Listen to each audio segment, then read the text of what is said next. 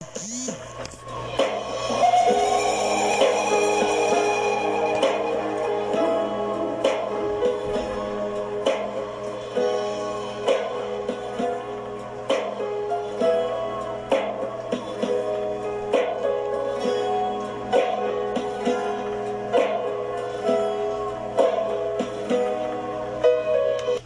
¿qué tal compañeros? Buenas noches, mi nombre es Vázquez Rojas José Armando de la licenciatura de enfermería y a continuación le vamos a hacer una entrevista a la enfermera Lucero Espíndola que actualmente se encuentra laborando en un hospital general.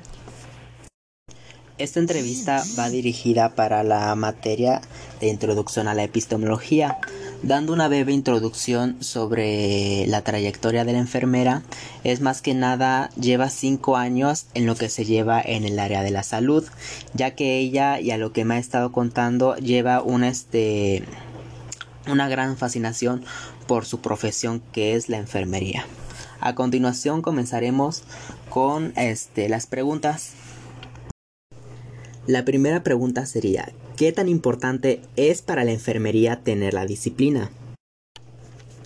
La disciplina es muy importante en la enfermería ya que a nosotros como enfermeros se nos va a caracterizar principalmente por poseer una sólida formación teórico y práctico que esta nos está permitiendo un buen desempeño, el cual es en funciones asistenciales, docente, gestora e investigadora.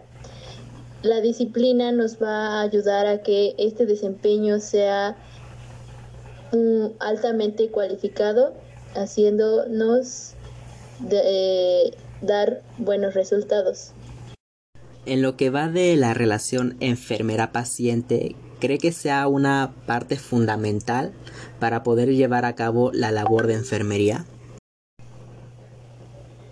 Sí, es fundamental la comunicación entre paciente y enfermero, ya que nos va a dar resultados positivos tanto al paciente como para nosotros como enfermeros. Va a haber confianza en los planes de los cuidados y la toma de decisiones. Va a mejorar los resultados del tratamiento.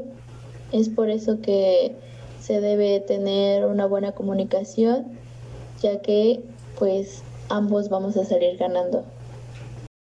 Vaya, interesante, me, encantó mucho eso de ambos vamos a salir ganando. A últimas, pues, tanto el paciente va a tener una mejor, este, una cierta mejoría, tanto como al enfermero se le va a facilitar muchísimo más mm, poder este, ayudar al paciente para que se recupere pronto. Me encanta, me encanta esa, esa respuesta. Teniendo en cuenta la teoría, ¿la sigue usted como es para poder realizar los procedimientos? Sí, algunas teorías sí las sigo, ya que pues no todas las teorías van a aplicar a las mismas situaciones, a todas las situaciones, perdón. Y pues solo es una pequeña parte en la que está muy relacionado tanto en la práctica y pues como sabemos estas nos van a ayudar a describir, establecer y examinar. También nos van a ayudar a asumir la disciplina de, de en tanto a nuestros cuidados de nuestro paciente. Eh, así que pues sí son, es importante saber cuáles son, pero no en todas se llevan, se pueden realizar los procedimientos. Pero en las que se pueden es importante recordarlas y llevarlas a cabo bastante acertada su, su respuesta, en diciendo más que nada que seguir los procedimientos, las teorías al pie de la letra.